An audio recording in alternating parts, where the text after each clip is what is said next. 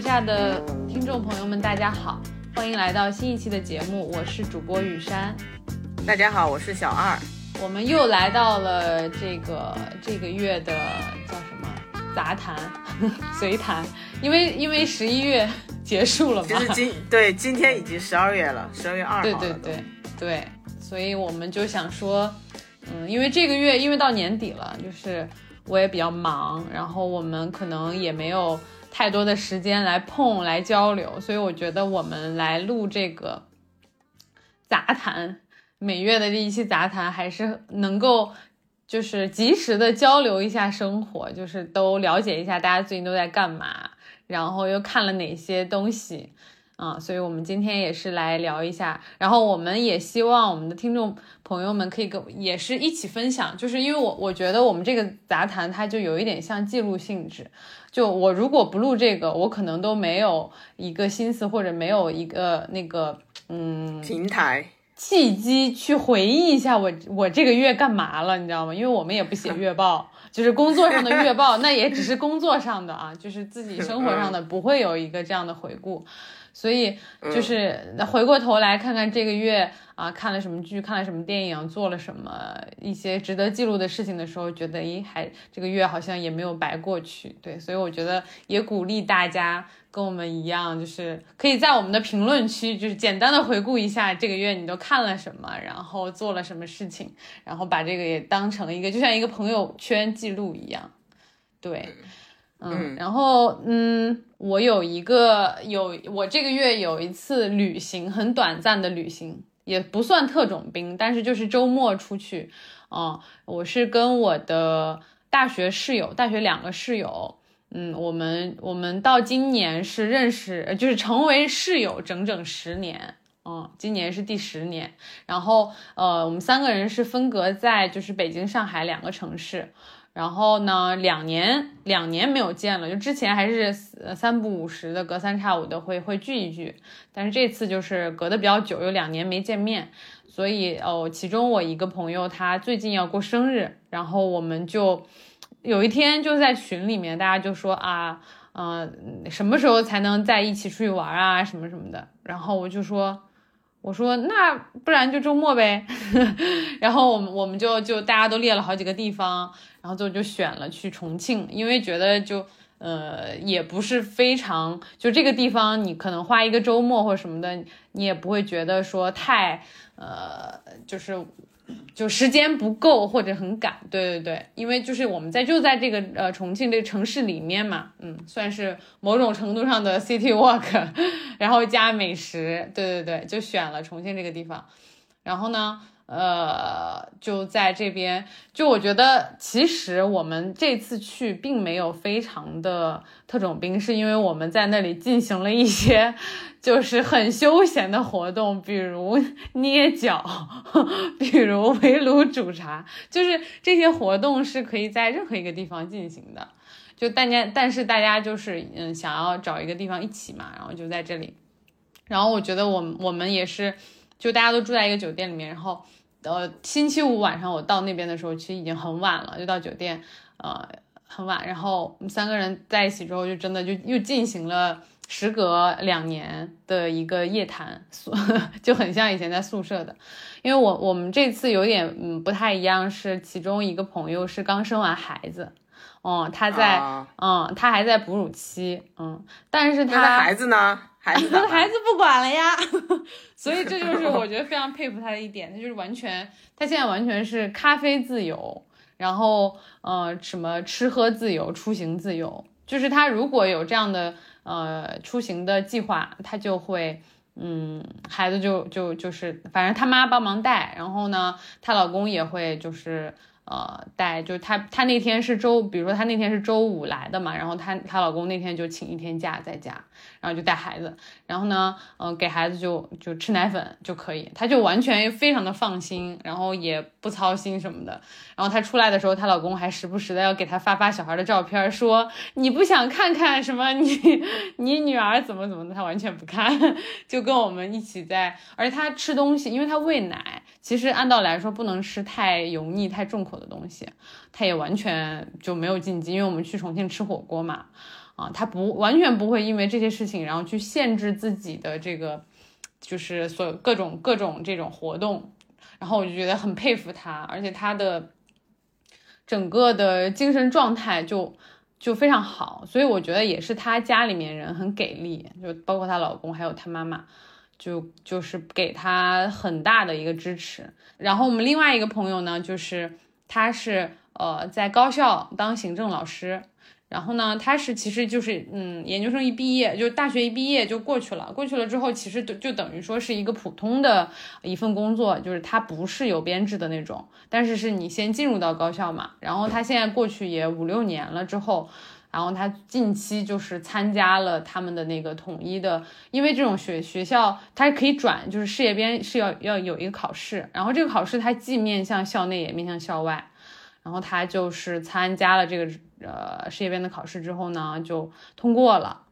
就我觉得，然后他就非常的就也是一个他他过生日嘛，然后又刚刚通过了这个考试，就感觉很稳，就每一步反正就是。之前你就觉得他是呃为了求稳妥，反正也没有找太多的工作，就是找了一个呃高校的这样的行政的这个文，等于说是一个文员的普通的面试嘛，他也就是合同制的，嗯，然后是呃工资也不高，嗯，然后但是比较好的是在学校会有寒暑假，然后他呢就嗯嗯也在这个呃学校嗯。就就这个过程，整个这个他在学校的这个，我觉得这个整个呃五六年期间，我觉得我都换了好几个 工作的地方了。然后我那个时候我还会觉得他是不是过于稳妥、过于保守，就是因为我觉得他能力也挺强的。如果他想要去，比如说去追求一些能够赚更多钱的啊呃机会或者是工作，也完全是有可能的，因为他以前成绩也很好嘛。但他就没有嘛，然后现在就是也如愿的获得了自己想要获得的东西，然后我就看到他们两个，我就觉得他们状态都很好，就就是就很开心，也很轻松，然后只有我最沉重，就是 我们拍了一张照片，那个照片就非常的代表性，就也不知道是就是抓拍的还是怎么着，就是他们两个。我们我们三个就是完全是三个状态，因为他们两个就是很嗨，然后我就是嗨不出来，只有动作上是嗨的，但是表 脸上的表情就很苦。然后我朋友就发了那张朋友圈，你知道吗？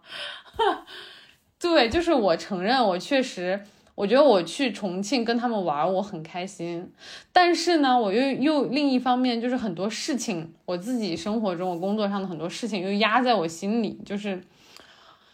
就就让我没有办法，对，就是我就是没有百分百的去放松的。然后呢，他们就又一直劝我，他说啊，如果是这样的话，你要不要，嗯，要不要就是试试要要，就是改变，就是试图改变，要换一个环境或怎么怎么样的。就他们越这样劝我，我越觉得我好可悲，就是为什么？就是就就是为什么我成了那个就是需要被人一直要出主意，一直被劝，一直要就是被拯救的那个人，所以导致嗯导致我从重庆回来之后的当晚，我就情绪大崩溃，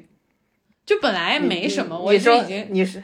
你说在家里大崩溃吗？对，在家里他们俩不知道，嗯，他们俩到现在是不知道的，嗯啊，怎么个崩溃法？哭。就是很突然的，本来没什么事儿，就是嗯，就是在收拾东西啊，干嘛干嘛的，就就是把行李收一收啊什么的，然后就突然开始哭。我一开始其实我就想忍，我就觉得哎，有什么好哭的，就是 就是觉得又解决不了什么事儿，然后我就就就忍了，然后我去洗澡了。洗完澡之后，我躺床上了之后。我又开始，然后我这次就是大哭，我的声音很大，我估计我隔壁都能听到。妈呀！就就是要就是放声大哭，完全没有再忍，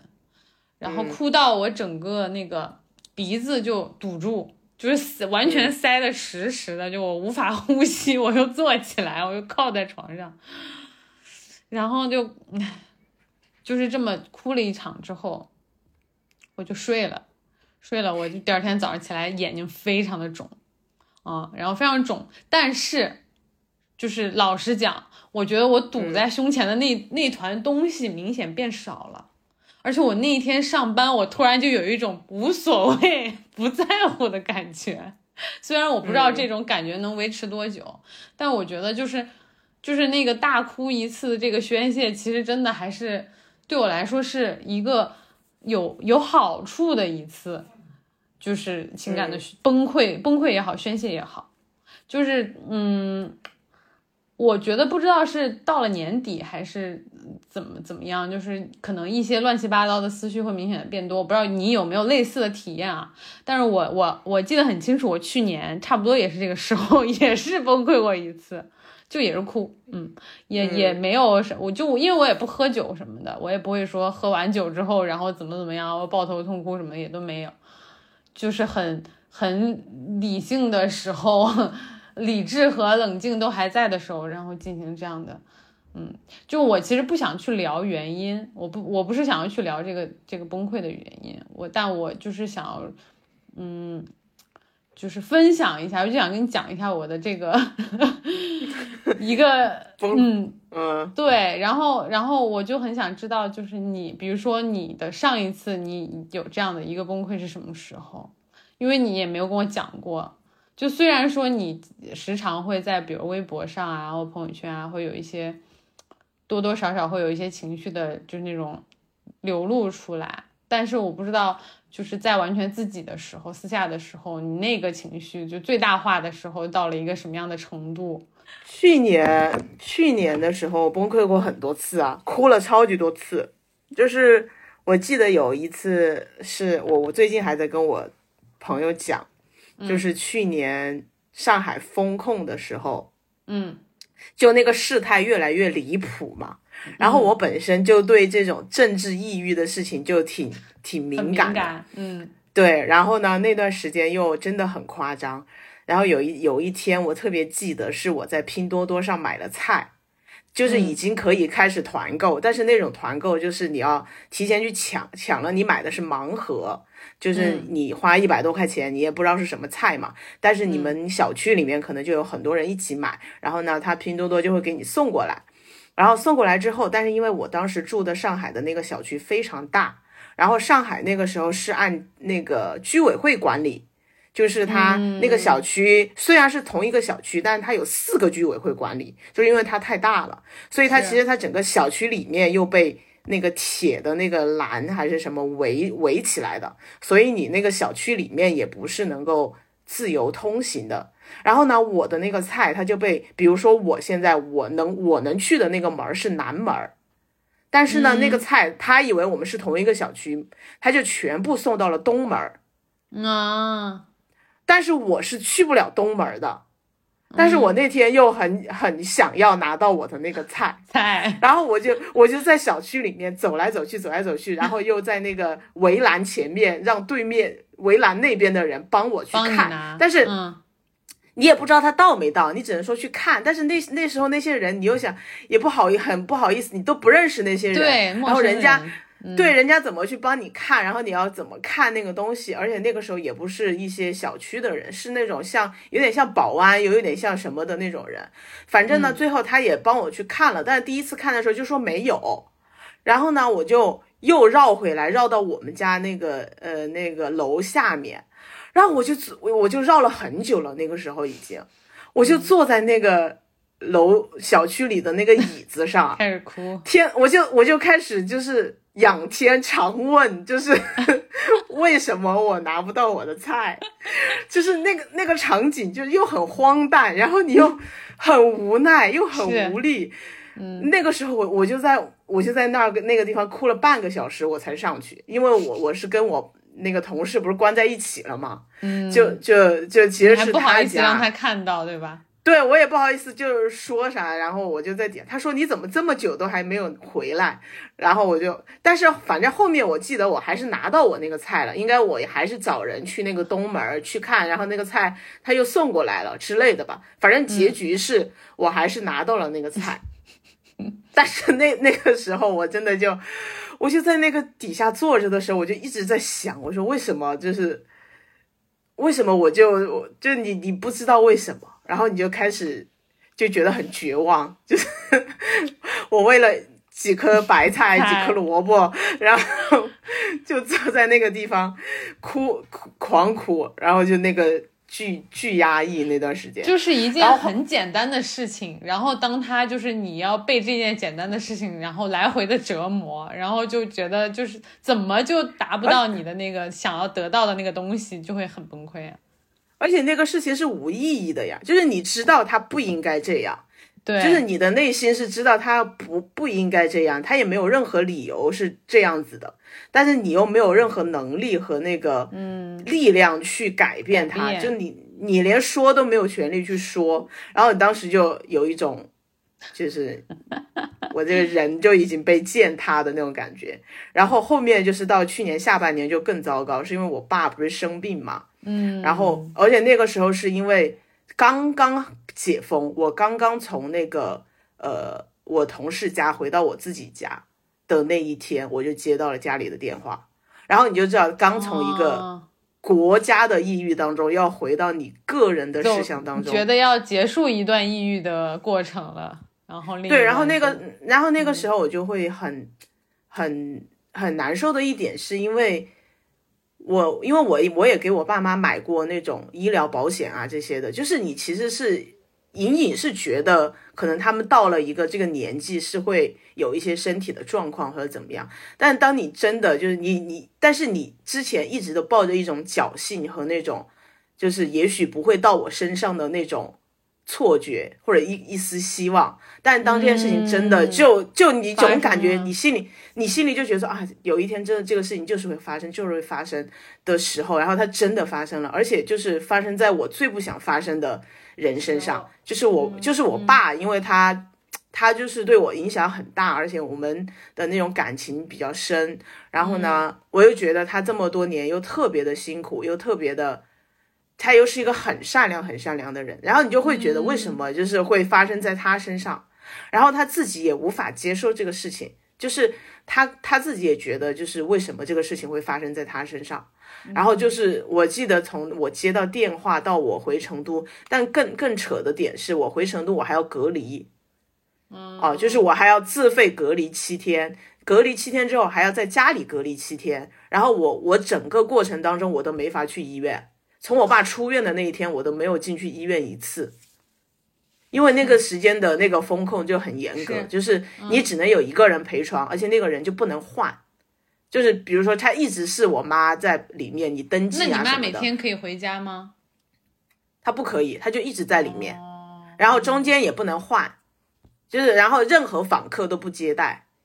嗯的那种程度。所以他进去做手术的时候，我也我也就在外面嘛。然后，但是反正就帮他联系医生啊，或者帮他去挂号啊，这些我可以在网上操作的，就也可以操作。然后就是你每次就会想到，为什么这个事情会发生在他身上？你也会怪自己说啊，没有提前带他去体检呐，或者就是有一些东西也没有做到位嘛，就也也会有一些后悔的和自责的情绪夹杂在中间。然后那那那段时，然后一一整个到到那个去年的整个下半年。的那个就就完全就是一个很很崩溃的状态，就就基本上隔三差五就会哭啊，就晚上就在家哭啊。那你的哭是那种就是默默的抽泣、啜泣，还是说嚎啕大哭？不会，我都会哭出来。嗯，然后哭完就就就放松一些嘛。对。我也是觉得，就是每次哭完，而且而且我会有一个明显的感受，就是，就是这些这些你的所有的这种，嗯，压抑的这种心里面的这些东西，就还是自得靠自己消化，然后得靠自己去把它释放出去。好像就算周围有人可能会鼓励你啊，或者是说呃，就是安慰你啊，但是我觉得当下的他的那个。作用或者效果其实是不大的，就是你还在被那个情绪所笼罩的时候，你其实听不进去。就我自己，我感觉是这样的。嗯，对，而且就是怎怎么说呢？总总是有人关心比没人关心是要好嘛。是是，但是呢，就是他关心你的时候和距离你走出去，或者是暂时摆脱那个情绪，这中间还是要有一段时间的。对，我我觉得它不是一个即时的一个效果，就是还是还是要要有时间，而且很多就还是我觉得还是就是这些命题就都是自己的题要去解，就很就得还是都靠自己，真的就是你看自己。怎么怎么去？所以我觉得真的这个情绪的释放还是很重要的，很有就很需要很必要。就有的时候还是不要一直憋着忍着，因为我是一个大部分时候都情绪稳定的人，然后我可能极极少时间的那种情绪的不稳定，其实就是我的那个我已经绷不住了嘛，就是他那根弦已经绷得太紧了，所以所以我就觉得真的还是很有必要，但是。有的时候吧，你又觉得啊，而且我我觉得我在我在这一次崩溃之前，我很长一段时间我都在给自己做心理建设，我就觉得哎，不要在意那些事情，就是因为别人都在告诉我说你别什么什么东西别往心里去，什么什么你别就是嗯别太上心，你知道就只要自己不不不用那个不不把真心放进去，你就不会得到什么就是被伤害的这种感受嘛，你就不会难受嘛。其实我这个，我觉得我也一直在在努力的在按照他们说的这个在做，而且我觉得我好像又已经差不多了。而且我有一段时间，我我怎么去去践行这个事情呢？我就是不停的，我我就不停的吐槽，我跟我跟我的同事吐槽，我跟我爸妈吐槽，然后跟我朋友吐槽，就是吐槽那个让我痛苦的那个人或者事情，不停的吐槽，不停吐槽，然后我甚至会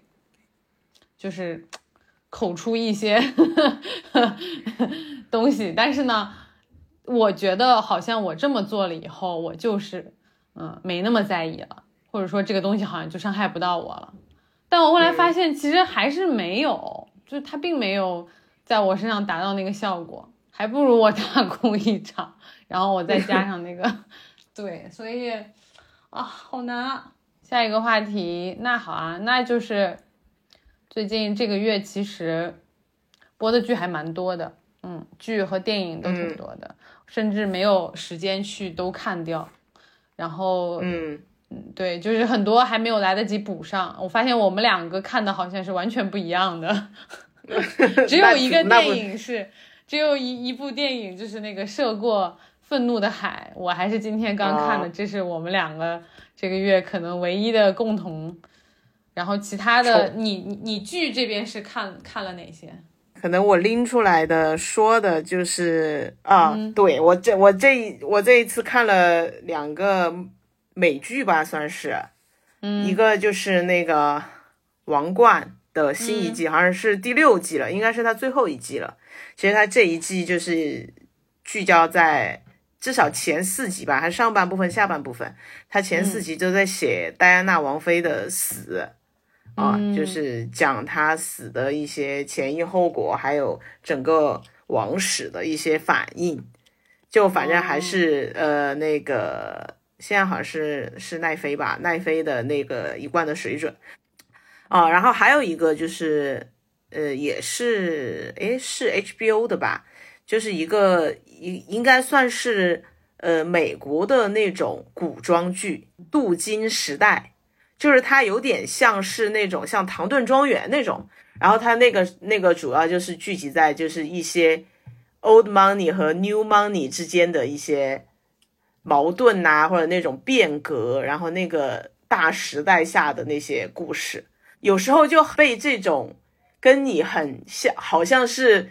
上辈上个年代的那种那种风貌和他们的那种生活方式所吸引，吸引，嗯，就是某些程度，你又觉得那种生活方式其实是很很落，就是打引号的那种落后。就比如说，呃，女士出门必须得有一个男士陪着，然后你要你要去继承家产，你必须要通过婚姻，或者是就是一些一些很层级森严的一种做事的习惯。然后类似于这些事情，但是从另一种方面，你又觉得现在每个人的这种个人主义和平民化这种，其实让我们会在生活中完全，你并不知道你要追求的是什么，你也不知道你应该恪守的东西是什么，对，然后你就会觉得说，如果把我放到那个年代去生活的话，我会不会更 更幸福一点？就是有时候就会你你有明确的一套可以去遵循的东西和追寻的东西，就是你你很相信，非常相信做事情就应该怎么样，对吧？你就应该要追追求什么东西，嗯，然后大家都是以一种家庭式的那种模式，就是一个大家族，什么我们这个家族就是什么几代之外的表哥那种，也可以算是我们家族的 一个人。然后可能就是有父以前遗留下来的遗产，然后大家都会在这个家族里面去怎么怎么样，对吧？然后出门都是得坐马车，也没有那个。但是它中间也涉及了很多像呃种族，比如说黑人和白人之间的一些事情，就你就会被那种东西所吸引，然后也所以我就也也很蛮喜欢看这个镀金时代的。然后还有就是最近国内最火的那个剧《新闻女王》TVB TVB，但 TVB 和优酷一起做的吧？我觉得优酷可能在其中是有，就比如说给阿里是给 TVB 投资了还是什么的，就他这几年都有不停的在，其实一直都在做 TVB 的剧。他去年前两年有一部剧叫《家族荣耀》，我不知道你有没有听过，就是就是非常港的那种呃富豪家族，什么这个什么大太太、二太太，然后好几个什么儿子女儿，然后之间就是争争抢那种，就非常豪门恩怨。对，就非常港港剧的那种，呃，里面有张智霖，我就记得有张智霖，其他人我忘记了。嗯，是，然后他的那个超新星亚洲超新星还是什么的，也是拿去呃有呃 TVB 播了，就是、哦。就是之前说他们要做的那个选秀节目，选秀，嗯，嗯嗯，然后我就看了那个新闻女王，本来我是不打算看的，因为我觉得。就咋说呢，在中国又没有新闻的一个地方，就是我看这种东西，可能人家做、人家做的越好，我就会越难过，就是 就是内心会越失落吧。然后，但所以后来开始，然后又听说都是那种宫斗，其实没有在讲太多新闻的事情。但后来又有很旁旁边的讲的人就越来越多，然后有一天我就打开，对啊，很多文章也在也在推，很多对，我就放了眼。但是比如说前几集，我还是看的比较认真的，而且觉得啊，它的剧情至少是 TVB 的水准嘛，就是从节奏啊、人设啊，然后故事的推进都还挺挺让人忍，就反正挺有爽感的，所以就还是能看得进去。但是当我看到后面。快十集还是第几集的时候，我就觉得怎么回事，又开始斗起来了，就是就是他的那个争斗，就是一轮接一轮，但是他又并没有往上走，它就是一个循环或者一个螺旋，嗯，但是他感你又没有感觉这个事情的，就是那种就是层层递进，或者是压迫到你，然后让你觉得很紧张，你很在乎每个人的命运的那种感觉又没有。对他就是很多时候，他就是为了去塑造这两个人的争斗，就是那个男的和这个女的，他们两派嘛。嗯对，然后其实有些很多东西也不太实际的一些很多新闻上的操作，啊、但是这个我觉得都可以按下不表吧，因为它毕竟可能还是是以一种职场的争斗争斗来的为主核的一个剧集。然后后面看到后面，我看很多人不是在微博上都说都弃剧了嘛，就是因为他后面就又开始往又开始回到前面的那种叙事的时候，你就会有点无趣哦。然后他所有的那些口号也好，然后那种说啊，人家 TVB 都在劝。劝美女嫁男人是对她最大的诅咒，我们这儿还在想钓金龟婿这种价值观的对比，这都是通通建立在我们大陆剧集的一个无可救药的地步之上。就是就咋说，你就是你就是在一个很差的一个基础上去对比，那肯定是可圈可点，有很多可以值得拿出来去一一。对吧？一一表扬的部分，但是你要放在整个全球的这个剧集的市场上来说的话，你就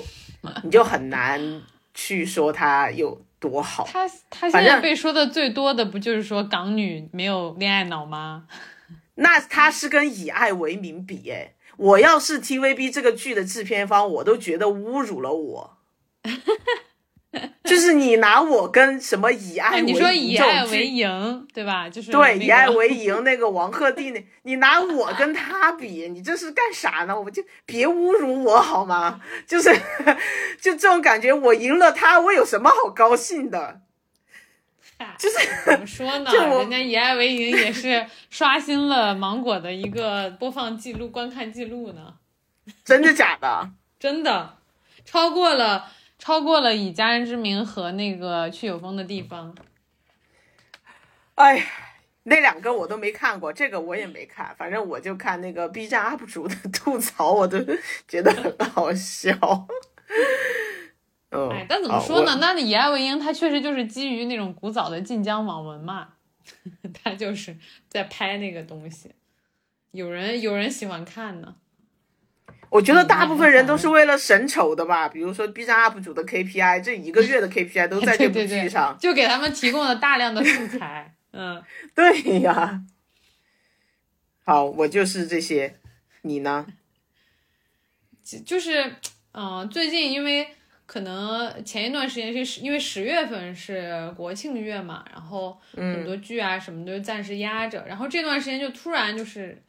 接连上线。嗯，上线了好多好多剧，然后像，呃，每个每个平台都有一些比较火的剧吧。你像爱奇艺，爱奇艺那个呃，前一段时间是《宁安如梦》啊，一部古装剧，然后这个剧也是之前因为过审的原因，反正压了很久，然后也是突然就嗯播了，播了，嗯嗯，也蛮火的，然后热度也破万了嘛。就破万就算是爱奇艺的爆爆款剧了，也是白鹿，白鹿最近也挺刷屏的，嗯，然后像优酷就是你说的这个呃新闻女王嘛，最近真的很很火，对，然后像腾讯是哪个？腾讯腾讯是这个故乡别来无恙播完了，播完了，哎，我还挺我们聊过，对我们聊过。他最后的开分是八点一分，哎，不是开分，反正就是现在的这个分数有八点一。我发现现在周围的人都开始看起来了，然后，然后还都挺挺挺夸奖的，对。然后我就我，然后我就想说怎么回事？但是我其实虽然我虽然我吐槽了，我我在那个我们的节目里面吐槽了很多，但是我确实我还是最后把它看完了的，嗯，就是。我们当时录的时候，其实它还没有结束嘛。对，二十多集当时。对，但是我后面那几集看了，我觉得它后面几集的水准倒是有所提高。哪几集？你说那个，就是从去世吗？从那儿开始吧，就是他没有在。可能是不是我跳过了那个我不太喜欢的那两段两段之后，导致我觉得它变好看了，也是有可能。然后又因为因为我觉得他后面在写这个呃那个女孩叫什么来着？加西，就是张佩和加西，我觉得他们两个那的故事，反正我倒觉得最后还挺好。特别是其实他最后写那个。呃，任任冰演的那个角色，嗯，就是他最后想要跟那个呃张佩他们俩在一起那段，我觉得还真的拍出了一点偶像剧的感觉。但是那个偶像剧，但是那个偶像剧没有没有让我觉得难受啊，甚至让我觉得还挺甜的。我觉得这个也有赖于你之前说的演技的部分，对对，就是任冰的演技，他还是能够撑起来这个。那种感觉，而且他最后有一段，他是真的喜欢，就是张佩的，张佩，他的眼里是有爱的。你有没有看他最后那一集？我觉得真的还蛮感人的，就是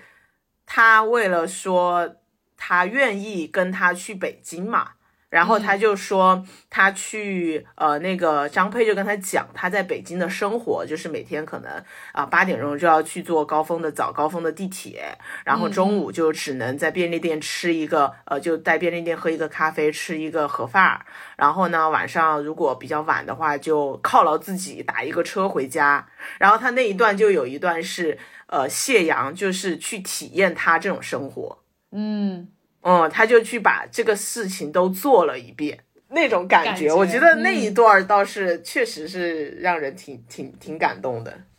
对，就是他们两个又很双向奔赴，然后又真的很为对方，就都愿意为对方去舍弃一些自己的那个。而且他最后一集还还找补了一下，就是他们两个有一段真的走路的时候，就会分别回顾了一下自己以前的感情经历。就就也也也算是告诉我们，其实他不是没有感情经历嘛。就我这不是我之前吐槽吐槽的一个点嘛。嗯，是，就是稍微落地了一点，现实了一点，是吧？对对对对对。嗯，对，然后就是这这些剧，反正很多，所以我就也是挑了几部。我我坚持看的一部就是《无所畏惧》，就是我之前也给你推荐过。然后怎么说呢？这部剧其实豆瓣评分。不是很高，六点五，但是它它是在中央，它是在中央八套播的，然后它其实，在电视端就是大屏端收视率很高的，嗯，但在网端就没有那么高，就它的热度，它也是在爱奇艺嘛，嗯，但是我真的是看下来了，我好像现在就是我看到最后了，我就就差最后最后的结局，因为它一共四十集。它就差最后两集，我我没看，但是我大概也知道结局了嘛，然后我就没看。我觉得前面他是我大概当时也跟你讲嘛，就是一个，嗯，就热依扎她演的这个女孩，她是二十九岁嘛，然后她在她老公三十岁那天，她还准备给她老公庆生呢，然后等她等了一天又没等到，然后一天一夜没等到，她还以为她老公出事儿了，然后她去。呃，公安局不就他去那个报警，然后人家才各种查，就查到了在出境的那块查到了出境的那个视频，出关嘛，机场出关视频查到了是她老公带着她的闺蜜 出国了，然后呢，她就很懵，她就完全此前她完全没有一点征兆，她还觉得之前他们两个很恩爱嘛，嗯，然后就是。她老公走了之后，接连给她留下了非常多的烂摊子，各种债务啊，然后各种借款啊，包括她的房子也被抵押，就是各种各样的事情，慢慢慢慢都就是找上门儿。然后包括她她的那个公公婆婆其实还在的，她去找她公公婆婆，发现她公公婆婆其实早就知道她她老公要跑，但是就不告诉她。然后呢，她公公婆婆还住的是她的房子，还不往出搬，就是。就是他，就是遇到了很多这样的问题。他现在也是，但正好是他刚刚是二十九岁的时候，他考过了这个呃法考，嗯，司法考试，所以他就是可以去做律师嘛。然后他的老师就，他现在就不得已是被迫要去重新要开始那个自己要努力的，包括就是还债呀，然后赚钱呀，干嘛的。然后他就需要去当律师，然后就开始从实习律师做起。就他就两条线，一条线是解决她老公的这个问题，一方面是要把他先找回来，然后处理这么离婚这件事情。然后另一方面是他在这个律所的一个进阶，他从实习律师到他拿到这个职业。呃，资格他就可以独立办案嘛，然后到整个这个过程中穿插了很多他去办案，然后他跟这个女二也是呃呃一个里面的一个律师，之前也一直没有独立办案，一直被他的那个师呃师傅就是代教的那个师傅控制，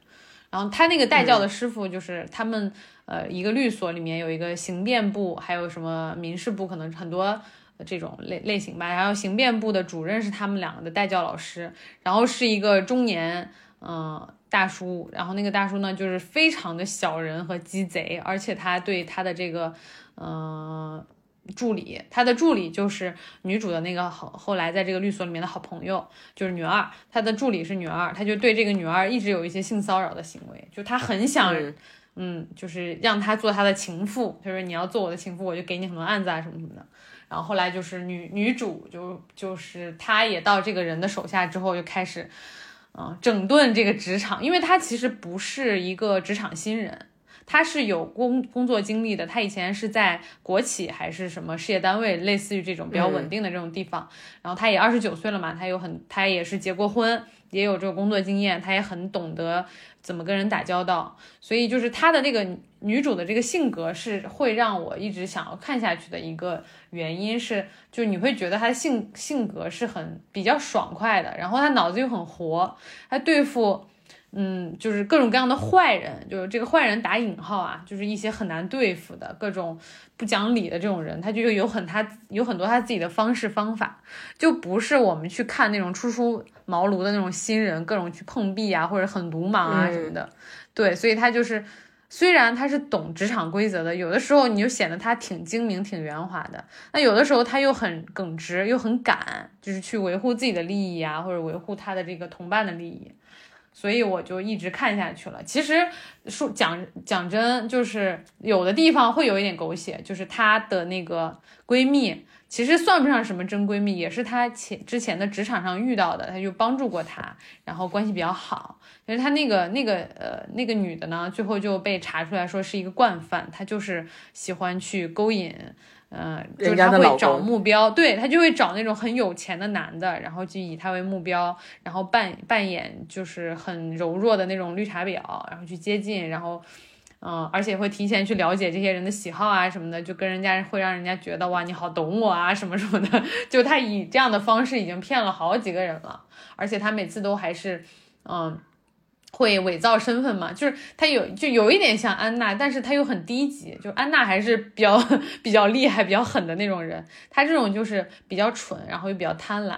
就是呃，放在这个里面呢，就大家就觉得怎么现实中怎么会识破不了这种人？就是说你觉得他的手段又没有很高明，但是这些男的还都 都被他骗到就。对，有一个男的，就是为了他都坐牢了，就是为了他挪用了公款，然后坐牢了以后，还在牢里面毫毫不后悔为他做了这么多，他还觉得这个女的在外面等他，就直到这个女主进这个监狱里面去告诉他这些事情，他还不相信嘛，他说不可能，怎么怎么的，然后后来他们也是有一些联手，就是就是现实抛开这些现实逻辑不讲，其实。嗯，还是蛮有趣的。你要是去细究现实，因为我去看这个豆瓣的下面的评论，很多人就说，嗯啊，这怎么可能律师这样做事情啊？怎么可能这个银行的什么柜员这么的不负责任啊？怎么可能？就是我觉得不能去揪这些。你这就是从戏剧角度来说，还是我觉得编剧老师还是很会很会制造这个冲突矛盾，然后很会让人看的血压飙升。就呃，尤其是。我我不跟你讲吗？这个赵东林他就是写了很多这种，你像《警察荣誉》啊，什么《幸福到万家》啊什么的。他里面我觉得他最擅长的就是去写坏人。所谓的坏人就是那种毫不讲理，然后那种刁民老百姓、刁民老百姓，还有那种穷山恶水的地方出来的人，就他会把那些人所谓的反派，就有的时候你会觉得，嗯，那种比较高阶的，比如说反派，他是其实他是嗯。脑子很清楚的，头脑很清醒的，但是他写的那些人就是，就是干一些很蠢，就明明就是从不管是从道德角度，还是从法律角度，还是从各个角度，他做的那个事情都明明是不对的嘛，但是他自己非常的理直气壮，然后毫不悔改，就是很很擅长写这种人。就是你如果生活中去遇到这样的人，你就是毫无办法，但是他就会让女主去呃用各种各样的方式去去整治这些人吧，所以你就去看的。就还挺 挺有意思的，所以我我就我我同事也有几个人去看，他们也会觉得说也挺有意思的。所以我就今天在看那个豆瓣的评论嘛，就他确实评分不高，六点五分。然后很多人在骂编剧，说什么三观不正啊，什么什么的。但我觉得我就完全没有没有到，而且很多那种评论其实三观也也很奇怪，也很不正。就是这个里面的 男主。其实他里面的感情线并没有去直接去写，因为首先这个女的她还没离婚，她不是一个离婚的状态嘛。男主是王阳演的那个。对，男主是王阳，他也他是另外一家律所的一个很厉害的律师，但是呢，他表现出来的就是一个只认钱，对吧？就是就那种，呃，我也是没有什么什么正正义可言，我就是认钱，我就是要赚钱。所以他跟女主他们两个就一开始就是各种就是就是呃对立的，经常是给那个当事人正反方两边呃代理的啊，就很像比如说那个韩剧《猎狗》。那男女主就是，嗯，代理的，比如说离离婚案，呃，一边就是这个男方的，一边就是这个女方的，所以他们两个经常在法庭上是很对立的。嗯，到后来这个男男的表现出了一些对这个女的欣赏，然后也会就是其实有一点同情她的处境，因为她确实被她那个老公。搞得就是家里面家底儿什么都没了，然后还负债什么的，也过得挺惨的，也有也有伸出一些援手吧，但是他也不是说那种直接的就去帮，他还是帮的暗搓搓的，嗯，但也并没也就是到这儿了，也没有就是发展真的去发展这个感情线，嗯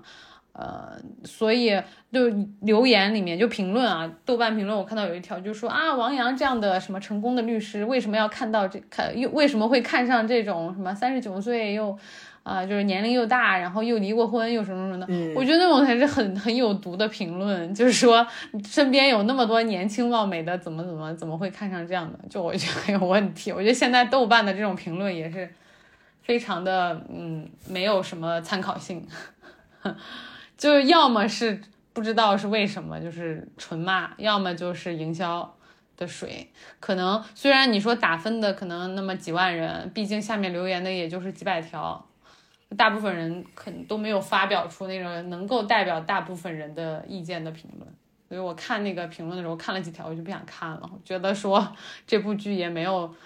到那么差，而且他也也是一直在骂编剧，说这个编剧三观不正。但是编剧其实，我觉得他不管是从技法上来说，还是从生活的阅历上来说，其实还是很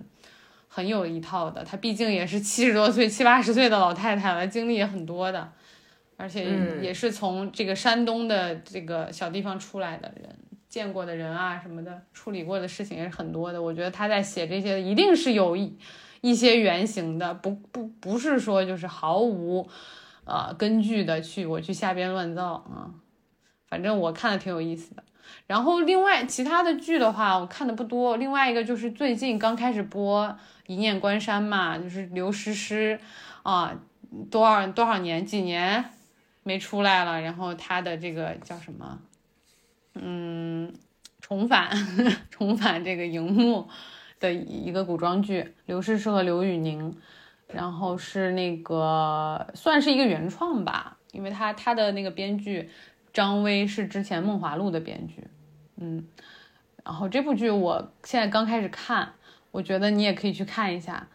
嗯，目前我觉得是他是古偶吗？他是国，他是国，他就是两个两个人是两个国家的，有有有点类似是那种情报机构或者是杀手一样的那种人，但是呢，嗯，就我其实我对古装剧要求很高的，我现在很多古装剧我都看不下去，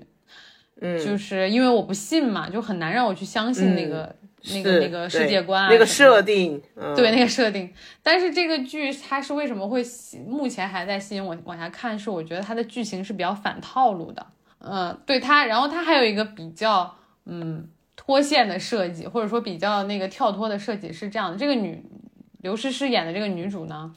她是一个非常厉害的杀手，就是她之前执行任务就是杀了很多就其他国家非常高位的那种领导啊或者什么的。嗯嗯，但是他有一个他最相信或者他一直追随的人是他们那个国家的那个皇后娘娘。嗯，这个皇后娘娘是请，就是叫什么那个王王什么，就是演晴格格的那个那个女王艳。王艳，对对对，王艳演的啊。王艳那个死之前呢，就跟他说说，嗯啊，你可他叫任如意，说你可以呃。那说千万不要相信男人，还是怎么？不要轻易相信男人，但是一定要有一个自己的，但是有一定要有一个自己的孩子。就他，他也不懂，他也没有这些经历，他就也不知道为啥，他就他确实也就不相信男的，但是他就要一定要有一个自己的孩子，他就一直追着男主要生孩子，就特别搞笑，就是啊，那他为啥非得追着男主呢？他没有别的，因为他就是看他就。认识了男主以后，他发现这个男主也很聪明，然后呢个子也高，长得也还行。就是这个男主他们不是仇家吗？但是这个不是他已经不再为那个他以前那个组织效劳了嗯，他已经是一个就是在那个组织里面，他已经是被认为已经死掉了。嗯，他其实也不算是。嗯，他们算是对立国家，但是也不算是有直接的一些，对对，所以他就有一些直接的，就非常那种看起来很，嗯，大胆的那种言语，他就一直要跟男人说，就说那个，呃，怎么怎么，我帮你做什么，你帮我怎么，你帮我一件事儿什么的，就追着他要生孩子，他其实只是，只是想要借。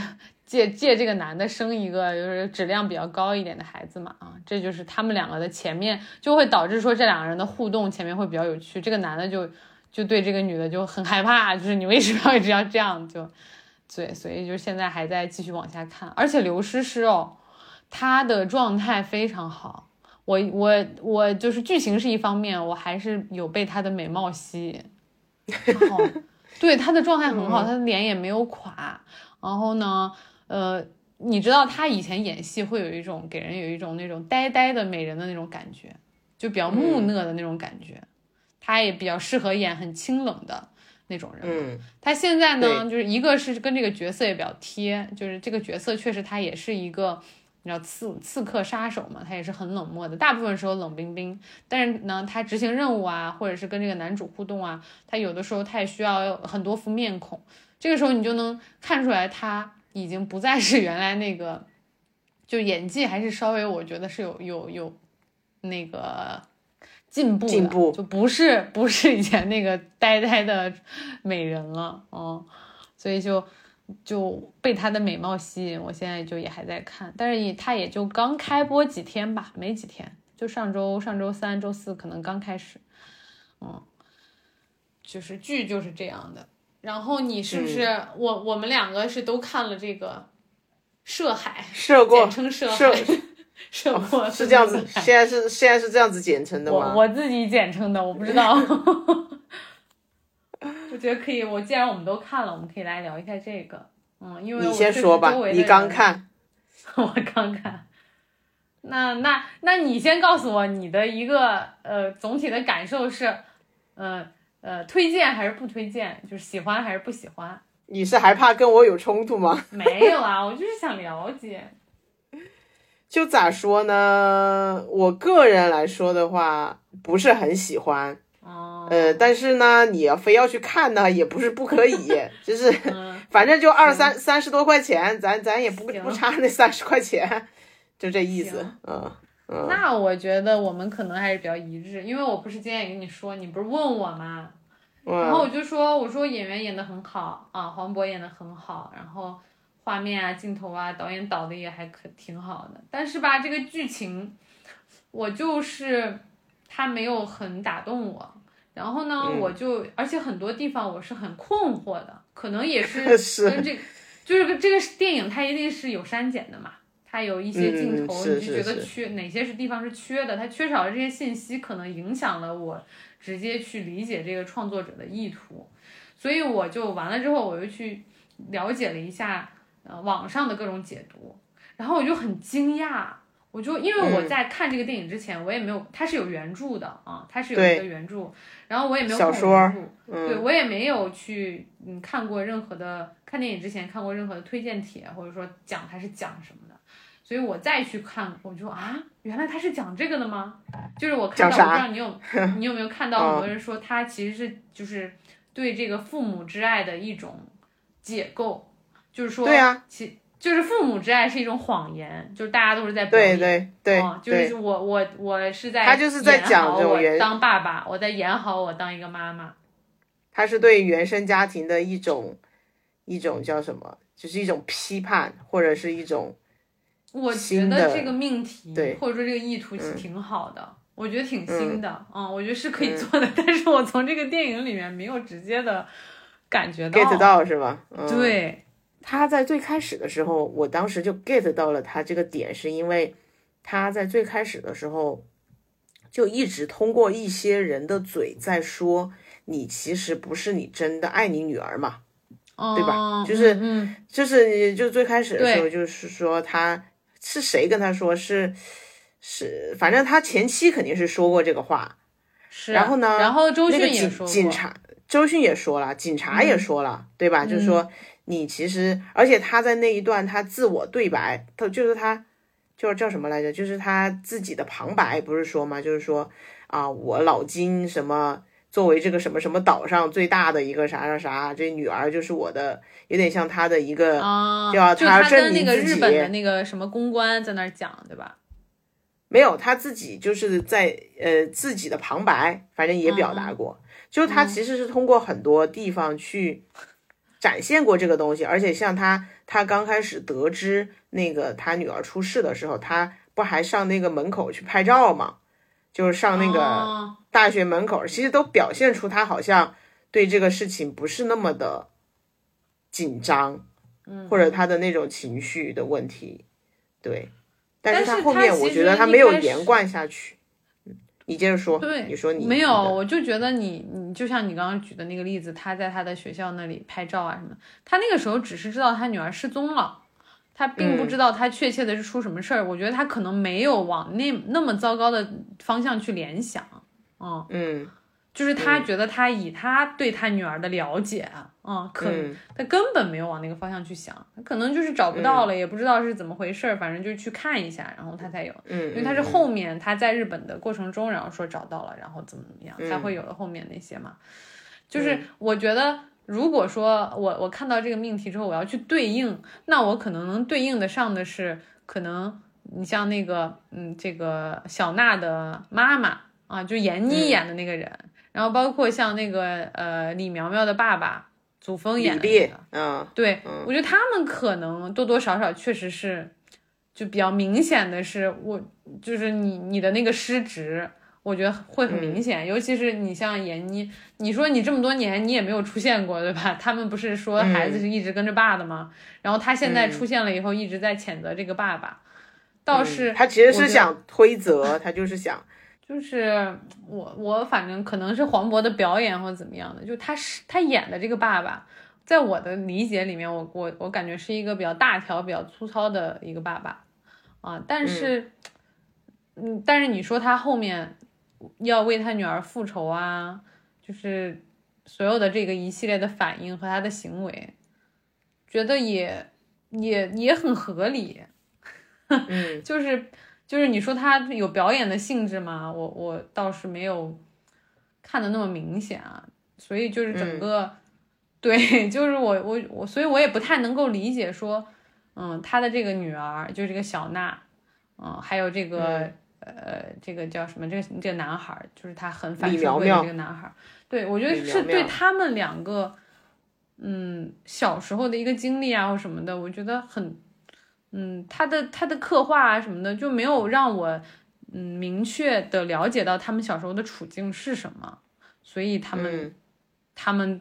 就这么的像这个小娜，她这么的啊缺爱或者什么的，她小时候他爸完全不爱她啊或者怎么的，嗯，就。我感觉就是他现在的信息就不够让我去理解到这个东西。嗯嗯，那你就是看完那个解析什么的，你觉得他的利益是？你如果再去看一遍，会有变化吗？我觉得，那我觉得还是那就没有没有没有做的很到。嗯。就是他可能，你比如说啊，你比如说，我到我是在解析里面有看到有人说说这个小娜的父母什么离婚，离婚了，谁也不想要孩子。那你这个点我没有看到，知道是吧？那可那是原著里面可能有写，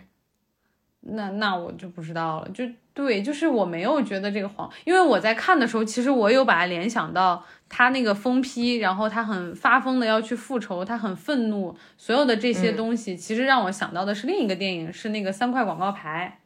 嗯嗯嗯嗯嗯，对。但是你看到中段之后，开始往后，你又发现它又不是三块广三块广告牌，它后面其实就是，它还算是人性的那个温情的东西还是在的，对吧？你记得吧？就是那个不管是那个妈妈还是那个警警察。嗯，因为三块广三三块广告牌是那个妈妈和那个警察一直在对抗嘛，就是他要让督促这个警局要帮他找他，呃，杀他女儿的真凶嘛。嗯，对，所以所以他们这个过程中，前面就是一直是很针锋相对，很对立，一直想要想尽办法去啊，嗯，阻止对方，或者是给对方找一些麻烦啊什么的。但到最后，你就会发现他是刻画的是啊，每个人有每个人的一个。难处啊，困境啊，或者是无奈啊、无助啊，各种这样，他是以这样的一个收尾的，就他会让你觉得这些人也都各有各的嗯可怜之处嘛，嗯嗯，但是这部电影到中后段，其实我就有一点，我也不太，我我我我觉得我有点不太明白他到底想要讲什么，尤其是他最后又把这个。小孩是说他自杀嘛？嗯，一开始对，嗯，我看到好像是说原著其实就是那个男生杀的，是，对对对，原著是李苗苗杀的，对，就是说他是想要把这个嗯，女儿的这个死，就完完全全归其实是归因归在原生家这个爸爸庭上嗯嗯，对对，对，嗯。就是然后他嗯最后就来了那一段儿，就是他在那个箱子里，就是他的那个壁橱里面，对，然后又回到他小时候嘛，对对对，嗯。包括他的那个小时候，他还梦做梦梦见他把他爸什么吊在那个船上，然后就是那对，梦到他爸死了，但是他没有哭，对对对，就是他把吊在那个那个船船上面的那个画面，其实还挺有冲击力的，就觉得说，就就反正在我这儿的感受是，因为我看这电影很早，它上映那天我就去看了。其实当嗯时的那些、包括发酵啊、口碑啊那些评论都还没有出来，对。嗯但是我是之前有一个朋友就说想去看，所以我们就第一时间去看了。看了之后就。但是看之前就就像你一样，就像就像你一样，我也没有什么任何的前置信息嘛。但是我就是以我当场那两个多小时的一个观感体验来说的话，我就是四个字，就是一脸懵逼，就是就是我就是这一群人都有病，在干嘛？就是我后来那个朋友，我跟我朋友一起去看嘛，我们俩还面面互互看，我说怎么回事？这个地方在干嘛？然后后来我们俩还忍不住拿起手机在那边发信息吐槽，就边看边吐槽。然然后就是他的那种给我的感受，就是因为他有一段是那个。就是快到那个，就是周迅把他弄下那个河的那个，就开车掉进那个海里那段，我以为都要完了，后来我一看，怎么还有一半儿啊？我说，就是这怎么回事？还有他就去了那个天台，就是在那个漫展那个部分，那个漫展那个李苗苗不是爬上那个天台那个部分了吗？对，我的天呐，我说能不能就是不要这么拍的像新警察故事？哎，我当就是我当时也想到这个了，我看到那的时候，我说，而且因为黄渤的那个动作，我觉得都在模仿模仿成龙，然后那个张佑浩从头到尾的表演都是阿祖式的恶童，就是嗯我完完全全在他那个表演里面，完全就看见吴彦祖以前的那个样子。我就是因为可能就是新警察故事又太经典了，我又看过太多遍，就是阿祖的那个坏孩子的形象，在我心中。印象太深刻了，包括他嗯拿枪打他那个女友，然后那个对着镜头一笑的那种表情，我就在从此我看吴彦祖一直都是那个阿祖那个坏孩子，你知道吗？然后我就觉得张佑浩的很多表演也都是，哦就是那种吴彦祖式的坏孩子那种反社会人格，就是他在那个，就包括就是后面你记得有一个镜头是，呃，那个呃周迅已经把那个黄渤关在他们家的那个地下室里面，然后他下一个镜头转上来，就是那个张佑浩、李李苗苗在看那个手机，在看他那一天的那个漫展的一个表演。然后我当时就他，然后他当时的那个反社会的那个镜头的感觉，我就觉得就是阿祖，我就觉得就是阿祖他又回来了，阿祖他又回来了。但是你又不理解又，你又不理解他为什么是这样的人，就他爸妈感觉也挺正常的呀。不是我的意思就不正常的地方。对对对，我的意思就是说，我在这个观影的过程当中，我虽然嗯觉得他给了我很多肾上腺素，他的所有的追击，然后所有的那种很爽、很血腥，包括很色情的一些镜头，它是能够让你去觉得啊，我的那个冲击力是很强的。但是你这个冲击力并没有给到我一种真实的感受的时候，我就会觉得很荒谬。就是我全程包括那个下雨，就是那哦个天上下雨的那一段儿，你也觉得？我当时，我当时就跟我朋友说，飞机还能飞吗？就是在开啥呀？就是 就是咱没必要往机场赶了吧？就这个 天气，它飞机还能飞呀？那不所有机场都得关闭了呀？就是你就觉得，如果说你的所有的冲击不基于我给我一种很合理且我能代入的感受的时候，所有这些都是一个空中楼阁，就是一吹就塌，只会让我觉得很荒诞。就是当然虽然下雨那个场景其实也挺震撼的，是呀，是好看，但是我就我就一直问我朋友，这飞机能不能飞呀？到底啊，就是因为你的前提是他们做这个事情，他是有动机和目的的。嗯嗯，这个动机和目的成立的情况下，我再用所有的冲击手段来给你制造这种紧张的感觉，制造这种他们互相之间马上就要命悬一线的那种你你对人物的那种揪心感。如果前面那个东西不在，就等于你后面有无数个零，你前面没有一，那你你的账户也是一分钱都没有的。我就觉得 这个，我当时也想到，我说这飞机肯定到时候要延误，要飞不了，可能这个要造成他们就是，可能要写要新写一些就是戏啊或者什么的，就跟这个有关的。我当时也这么想，嗯，但是没想到哇，在大桥上撞了，我就我当时就震惊了，我说天呐，先是撞一台宝马还是奔驰，后面还要撞一台那个就他们三台撞了嘛，所以我我当时就说，你看。就是飙车就没有好结果，管你是警车还是什么车，反正就是不能飙车。对我我，所以我后来就是后来就是我刚刚讲到，我整个观影的过程当中，我是无法，就是我没办法带入进去。我也知道他们演的很用力，我也知道他导演拍的很多镜头啊，各方面的是想要给你一个很刺激的感觉，但是我全程就是冷漠加荒谬，然后呢 加时不时的发个信息跟我朋友吐槽，然后。然后后来就是我后来就是回到家之后，我就开始很多的那些网上的一些讨论和包括播客，我也听了两集那个播客的一些影评嘛，然后就大家大部分的，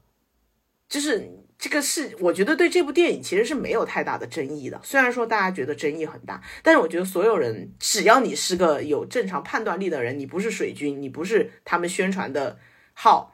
那你都会先说啊，这是因为这个他们在选题上，他们在审核上非常非常的用力和进步，然后在某一阶段的国产影院里面能看到这个这样的东西，我们就感到非常的开心。然后他也把在东亚的这种家庭，包括伦理还有原生家庭的这样一种批判，如此赤裸裸的呈现在至少是大陆电影的荧幕上，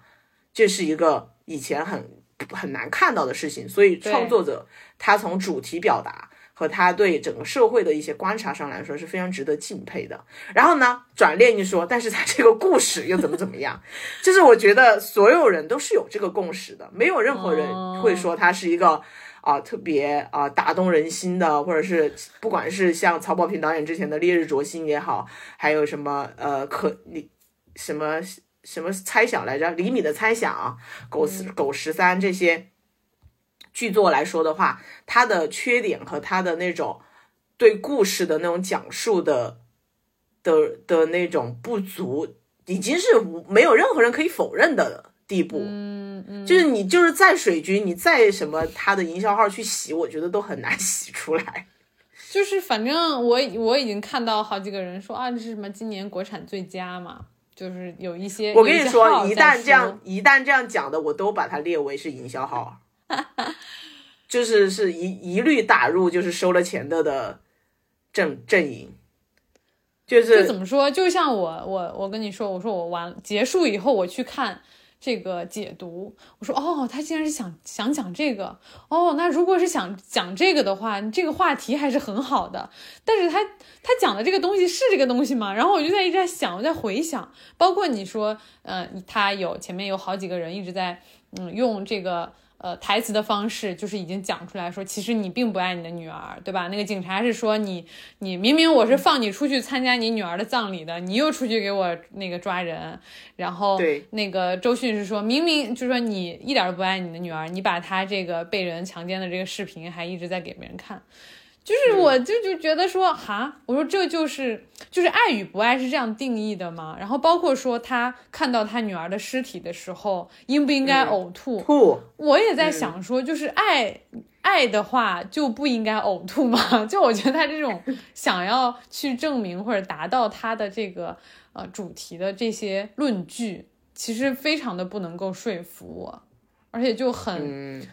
很片面。就是所谓的什么是爱，什么是不爱。当然，我觉得你你说东亚父母他对于子女的爱，他肯定有很多私私欲在身上的，对吧？他很很多人都是把子女当成他是这种很复杂的，对对，这很正常。当当当成我的一个作品，就是对我的附庸，我的作品，对吧？就是你得让我有面子一定要让考上清华北大，一定要让我结婚，让我买房，完成不了的愿望，你要帮我替代我去完成，对吧？所有的这些，但是他也不妨碍说你还是有，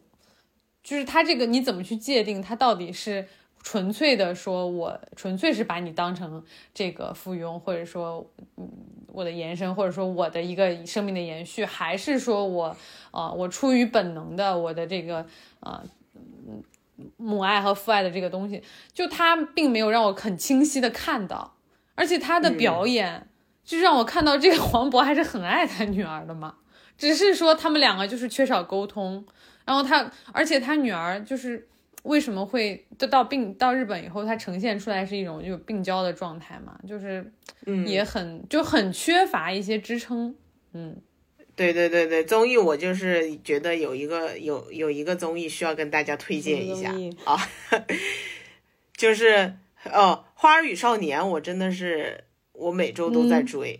而且他不是每他不是有一段连更好多天，然后就有很多花絮啊，然后有很多。那个什么他们的 reaction 啥的，我也都在看呢。我每我每我竟然第一次会看加更版的东西。那看来你还是喜欢那种和谐的、有趣的，就就很有意思，就是有一种自己也在玩的感觉。然后像胡先煦和那个辛芷蕾他们，确实又真的蛮真实的。就是他们选角，就是这个节目就是要给选角组磕大头吧，就是直接就是说一个下跪。就给他们跪下，就是这个，这节目本身其实没有什么特别的模式什么的嘛，然后，但是他就是这个选，就这个选角真的太绝了。然后秦岚真的让你感受到那种很，很，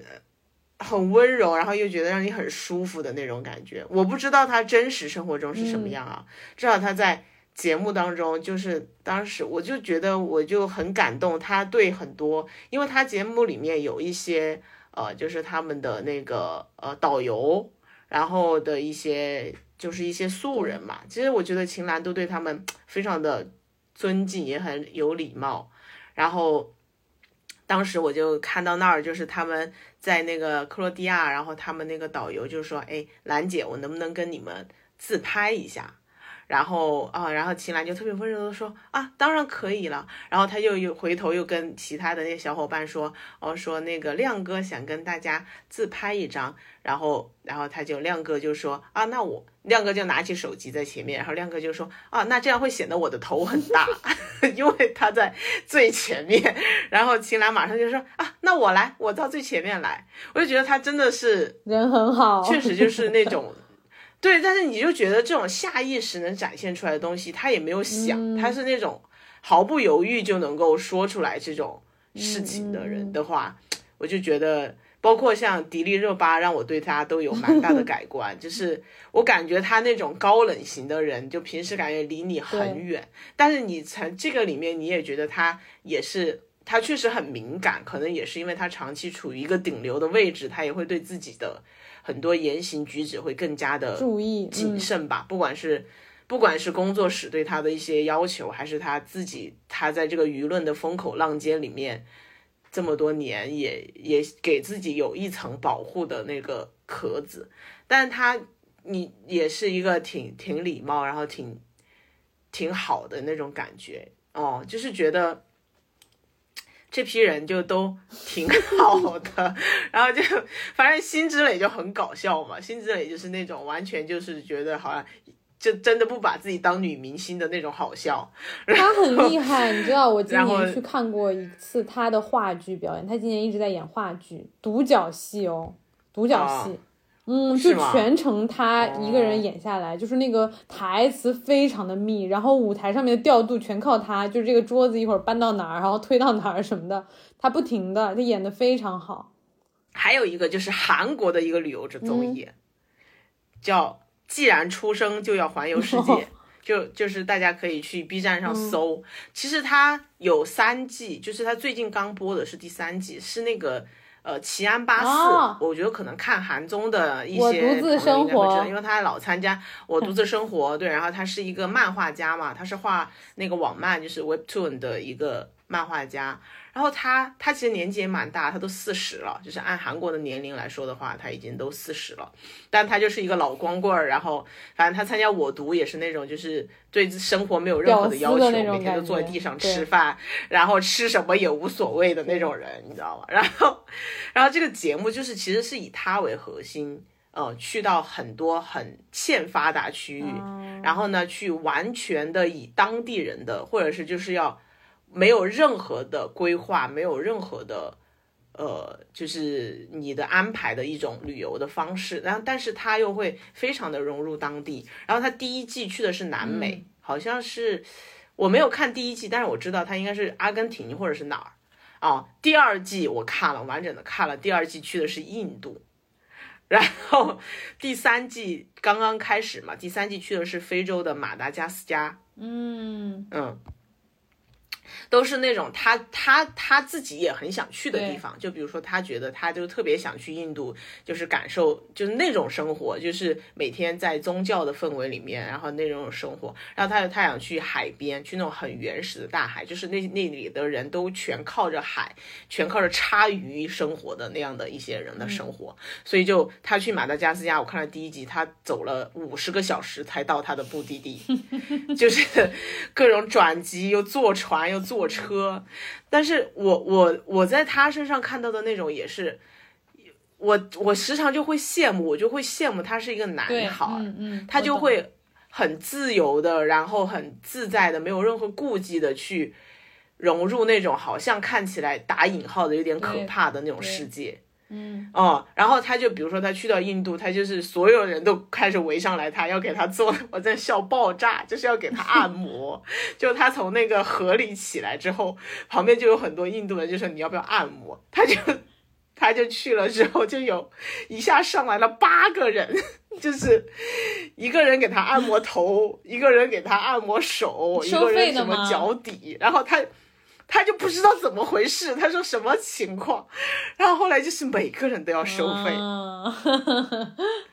就是因为那些地方就是很乱嘛，然后。但是呢，他就他又不太愿意跟人家讲价，他又是一个很大方的人，在这些方面，然后他就每个人都给了那个钱，然后他不是有一个观察室在观察说，你能不能就是跟他们稍微的，就是其实，在那种时候，你需要很坚决的告诉他们说不行，不可以，或者我不要，不然所有人都会冲过来嘛。但是他就没有这个，他就有点不好意思，他就觉得哈，就是他，我理解他那种心情，就是别人也很不容易，或者人家这个地方就是很穷，他也不差那点钱。钱，然后他可能就想说都给，然后你就他从头到尾就是，他又真的是一个太适应力太强的人了，就是他到每一个地方就是一秒融入当地，然后就开始在街边吃东西啊，然后就去做那些很奇怪的事情。然后他这个人，我觉得我在他身上也感受到他的那种很善良的部分，就是他会去尊重别人所有的，不管是就像刚才那种场景，其实。是很令人不适的嘛，但是他还是会去就觉得其实他们不太容易啊，或者怎么样，就是他的那种善良和他对当地的那种尊重，有时候就让我看着我就觉得很感 动，嗯，就是比如说他新的一集让我当时那个镜头我也很感动，是因为在非洲，他的那个地方又是一个很偏远的小山，就极其的偏远，他可能他们那边的人可能从来没有见过黄种人，然后。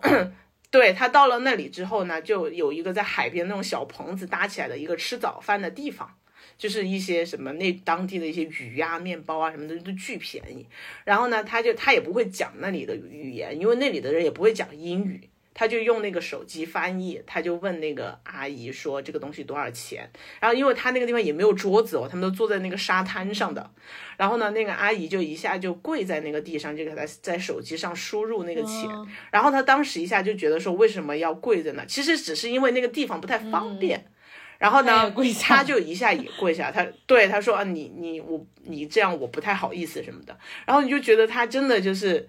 对那个人也很尊重，而且他都会说人家的东西很好吃啊，什么就是他对像印度那些对吧干净又卫生的食材，其实很多人也受不了，但是他就觉得说嗯，就都挺好吃的，也也对人家都很很好。然后，然后像像他印度的时候，他最后去了是呃，应该是快到喜马拉雅那边了，就是藏族的区域。然后他去了一个呃那种藏族的寺庙的学校，类似于那种的。然后他就跟给当地的小孩教他们画画呀，然后跟他们一起上英文课啊，你就觉得他特别的真诚，因为他英文也很差，然后他就很认真的就给那些，他也不会抱着一种说我觉得你们很惨的那种心态，就是他的那种。平等的对待，然后他对这个地方的那种热爱和他的那种对所有人的尊重，就让我觉得真的很感动。就是就在看这个旅游节目的过程当中，让我觉得啊，就是你就觉得很想成为那样子的人。然后我我就我就冒出了一种想法，是我很想要做一个女生版。我就想说，那女生能不能做到这样的事情？就是还是说真的只有。就是因为我在想说，我也想要去那样的地方的时候，我总是会有一些反对你的声音，或者是你的心里确实得有一些怎么说，就是安全上的考虑嘛。对，我就在想有没有可能做一个，当然可能世界就是有很多那种自媒体的女孩，她们也也是在做这些东西的，嗯。但是，但是我就觉得很羡慕她，然后她又那么的可爱，那么的真诚。行，我们今天聊了聊到了很多这个十一月，回顾了一下十一月看过的这些剧啊、电影啊，包括综艺啊，然后嗯，也也不算是这个十一月就是虚度过去了啊。虽然很多时间确实花在看这些上面，但是我觉得看了一周后还是嗯有一些收获的吧。嗯嗯，就是如果看到好的内容，还是很开心。然后我们就也年底了嘛，我们觉得我们十就十二月是不是可以来一个盘点、年终总结之类的啊？先先把这个 flag 立下来，不一定有啊。我体我体会到你说的那个到年底就比较容易情绪崩溃的时候，就是因为每个人都在盘点，然后你又在盘点你自己这一年，发现 what 就是又什么都没 一无所成，一无所成，然后就。完蛋了，emo 了。对我前两天还看到一个朋友就是发的，说是说那个说新年愿望就是要写，希望嗯不要像什么前一年一样 一无所成就行。他可能他每年都是这样写的吧？大概每年的这个呃那个那个就是年初的时候会立一个嘛，就是新年愿望，然后今年要怎么怎么样。然后到第二年年底的时候，就是哎，今年还是没有实现，然后到第二年就继续。哎呀，我觉得已经生活已经很难了，我们也不用不不需要有这么大的压力，但是就是来回顾一下，看看我们不去看说什么一无所成，我们来看一下这些成 所成成的地方，有成的地方，至少你看过的这些是真真实实看过的嘛，至少你做过的这些事情，对吧？不可能什么都没做嘛，对吧？所以我们期待一下，可以期待一下，期待一下，我们下下集再见。好的，拜拜。